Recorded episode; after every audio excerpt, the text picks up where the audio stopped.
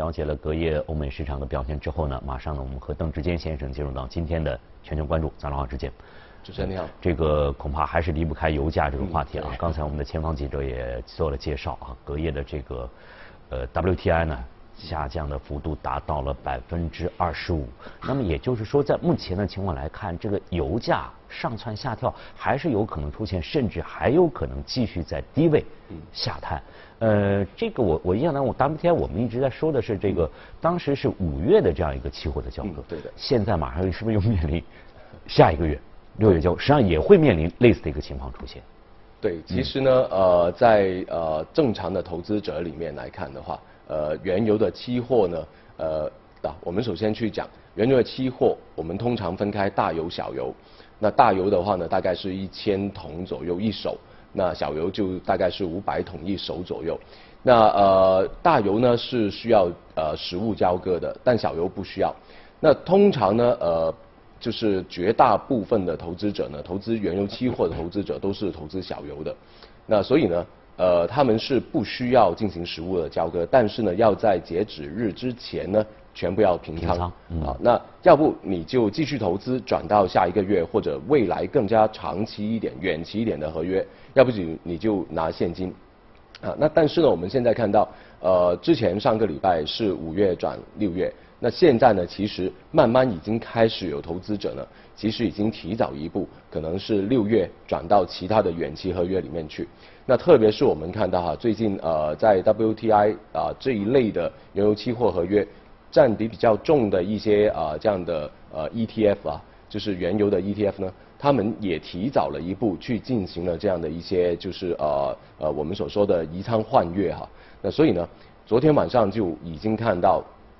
呃，六月份的期货合约已经开始被抛售，那转到其他远期的里面去，所以呢，昨天晚上就形成了这样的一个呃比较明显的一个下跌。那当然，移仓换月啊，转移到别的一些期货合约里面去呢，其实不是这一个月的事情，以前有，现在有，未来肯定还会继续有。那所以呢，这种呃所谓的移仓换月呢，就要看这个成本是怎么样的。在牛市里面来看的话呢，那可能。短期内的需求可以拉升基月合约的一个价格，那比起远期合约来看呢，可能要价格更高一点。那所以我们说呢，这种应该理论上来说叫做一种就是贴水的现象。但是呢，正常的情况下，无论你是呃一个熊市或者说正正常常的情况呢，由于这个时间的价值啊，时间价值哈，远期合约通常都会比这个季期合约呢要相对更贵一点的。那所以呢，这是高水的一个现象，升水的一个现象。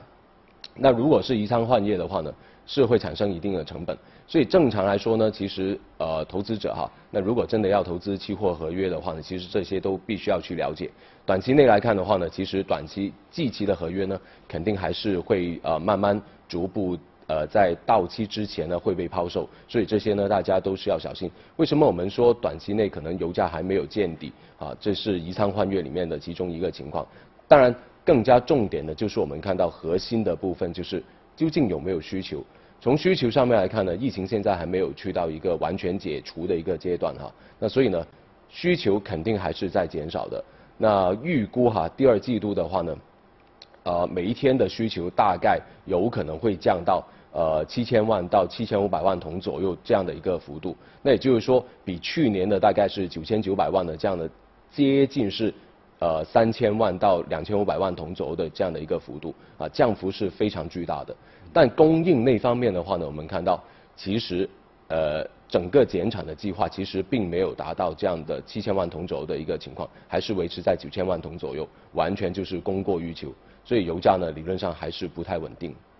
这个前两天呢，看到过在这一个媒体上看到过一个一个一个。图片啊，是这个采油机，我们叫它的磕头机，然后呢配的是这个落日夕阳的这样一个画面。这个当时的看的感觉就是，确实是很应景现在的这样一个石油这个相关的这样一个领域。那么实际上呢，还有一个问题就是，呃，在五月份呃四月底出现暴跌的时候呢，这个我们就提到了一个库存，大家会知道一个叫库欣的这样一个一个地方。而现在随着这个时间的继续往后延的话，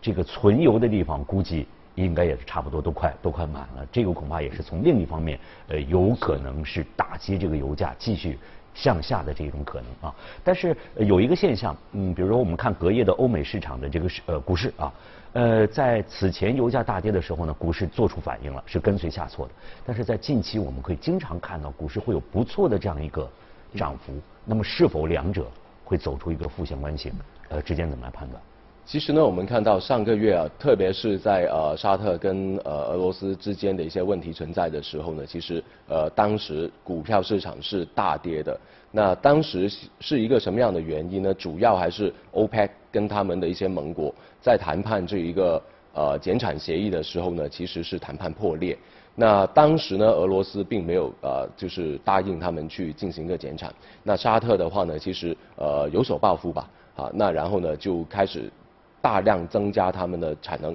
而且呢，把他们原油的输出价格呢大幅度的拉低，那使到呢整个原油价格当天其实是下跌非常的深，那也是呃就是近十几二十年甚至再再远一点的时间都没有见过的一个下跌幅度啊。但是呢，当时其实呢有很多做了原油杠杆或者说是商品杠杆的这样的一些投资者呢，可能要进行一个动作，就是拆东墙补西墙。啊，那也就是说，把他们其他的投资工具可能要拆拆出来，那股票就是其中的一部分。当时其实我们也有看到债券也被拆掉的，好，那所以呢，当时的一个呃就是股票价格的一个下跌呢，确实跟这一个原油价格下跌这一只黑天鹅呢是有一定的关系。但现在已经走了一个多月之后呢，我们发现其实在商品的一个市场里面呢，这些的杠杆其实已经少了一定啊一定的量。而且呢，大家的投资者呢已经经历过这样的一个情况了，所以呢，大家也就很谨慎了。而且呢，我们现在看到，对于股票市场影响最大的，其实还是关于这个疫情，啊，所以呢，油价那方面的影响呢，其实不会说特别大。呃，特别是啊，我们呃，您刚刚有讲过的这样的一个库存的问题啊，我们现在看到，虽然说库存非常的紧缺，那预估哈，就是在库欣那方面的话呢，应该下个礼拜啊，在未来的两个礼拜内呢。应该就有可能是满仓的，啊，但是呢，大家已经做好了这一个准备。如果真正用家来看的话呢，其实他们现在去呃投资在这些原油的期货或者说是真正实物交割里面的话，其实已经在减少了。所以对于这一部分的影响，不会说比起上一个礼拜或者这在之前呢，可能会更加的大，啊，就不会有那么呃恐怖。那所以呢，关键我们还是要回归到真正影响股票里面的这个疫情的情况。我们已经看到一个好的地方，就是呃很多的国家，他们已经开始出现了一个疫情的高峰，开始慢慢的转好了，这是非常好的一个消息。那特别是在呃最大的经济体啊美国里面的话，其实我们看到一个呃这样的统计数据，呃是一个比较比较重点的一个疫情，就是呃呃就是传染病的一个一个统计学，就是我们叫做 R 零。啊，这个是什么样的一个一个数据的模型呢？就是说，呃，R 零如果是大于一的话呢，就相当于一个人可以传染多个人，这是一个大幅度传染的一个就不可控的一个这样的数据。那如果 R 等于零啊，等等于一的话呢，就是一个人传一个人就可以受控的疫情可以受控。那如果小于一的话，当然就是好事了，就是一个人传染就更加少的一个人口。好，那可能就是现在呢，我们看到。呃，五十个州里面的话呢，其实绝大部分都是小于一的，只有大概可能四五个呢是大于一的情况。所以也就是说，整个美国现在也开始慢慢看到有一个受控的一个迹象，只是剩下部分的一些州份呢，可能还是相对比较紧张一点。那这对于全球来说呢，其实都是一个比较不错的一个消息。那所以呢，对于股票市场，特别是比如说昨天晚上。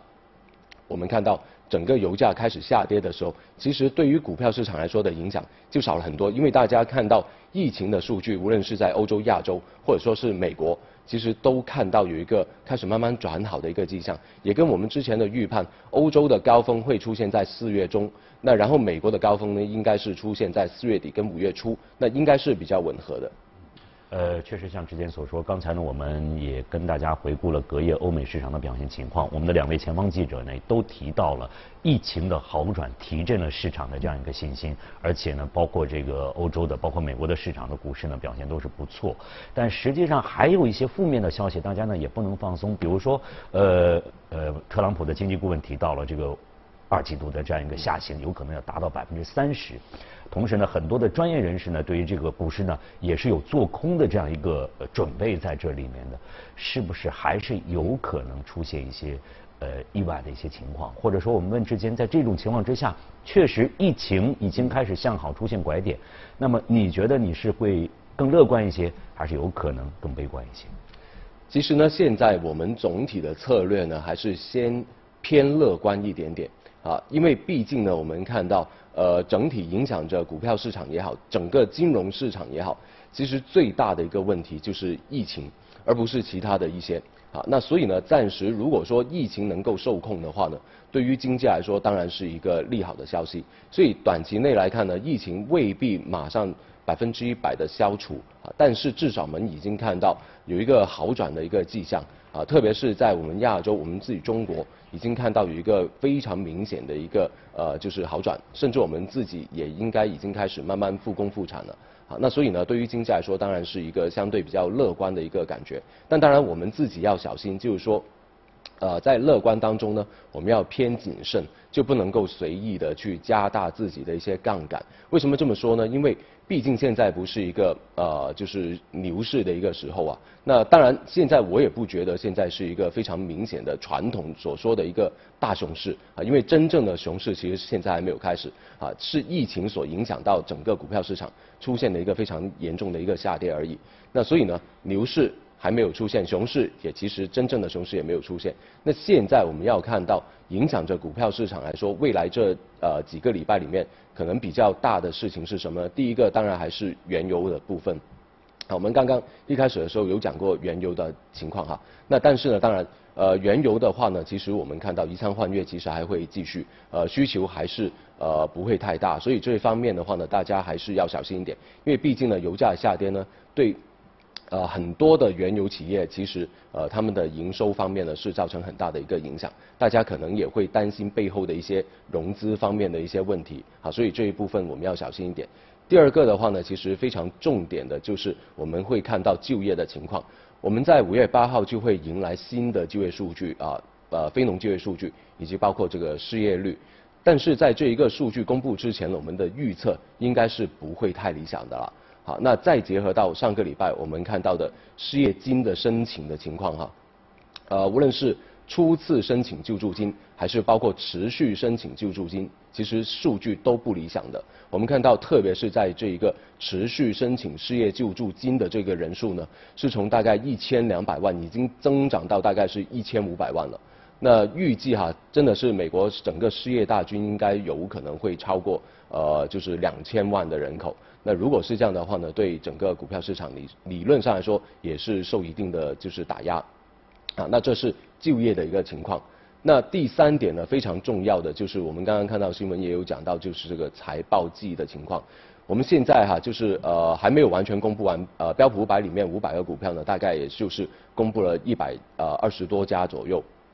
以我们现在拿到的数据呢，其实整体的财报其实并不太理想的。呃，特别是在盈利方面，我们看到，呃，这一百二十多家的企业里面呢，平均的盈利其实是有很大幅度的一个倒退，大概是倒退多少呢？同比倒退大概是百分之十七左右。啊，那当然有部分的行业可能还是能够维持住的。那比如说我们一直所看好的科技以及包括医疗，啊，大概都有百分之五到七的盈利增长哈，这是这一个行业里面的一些呃，就是固有的一些特性，啊，没有受到疫情以及包括这一个呃，就是经济周期的一些影响。但是呢，其他的一些行业，那可能就是呃，就是比较大的一个呃，就是倒退了，特别是在金融业上面。所以呢，最近我们对于金融行业的一个看法呢，其实也是相对偏呃，就是谨慎一点啊，甚至不是太看好的。所以这些大家也是要小心。那如果说真的要在整个投资里面去寻找一些机会的话呢，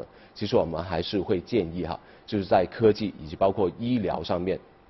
啊，去多考虑一下，因为毕竟呢，这两个行业，呃，其实整体来说没有受到疫情的一个影响，不单止，而且呢，他们受经济周期的影响是比较少，都是属于长期有增长前景趋势啊这样的一些行业，特别特别是在这一个啊，就是比如说科技里面的五 G 啊，半导体啊，啊，还有包括。啊，这一个云计算啊，最近大家可能还会有看到，就是这个电商部分。那电商当然是跨行业的，它也是科技，也是消费类的。那这些也是电商里面的有好几个非常重点的股票呢，其实不停的在创新高。好，那这些也是希望大家去多关注一下。嗯，确实在这个呃之前提到的啊这几个相关的一些行业和领域呢，呃可能受的这个影响呢相对较小一些，而且呢确实有一些呢还带来很多的这样一些机会啊，偏乐观短期，但是同样呢还是要注意一些意外的事件极有可能会对这个整个市场产生一些负面的一些影响。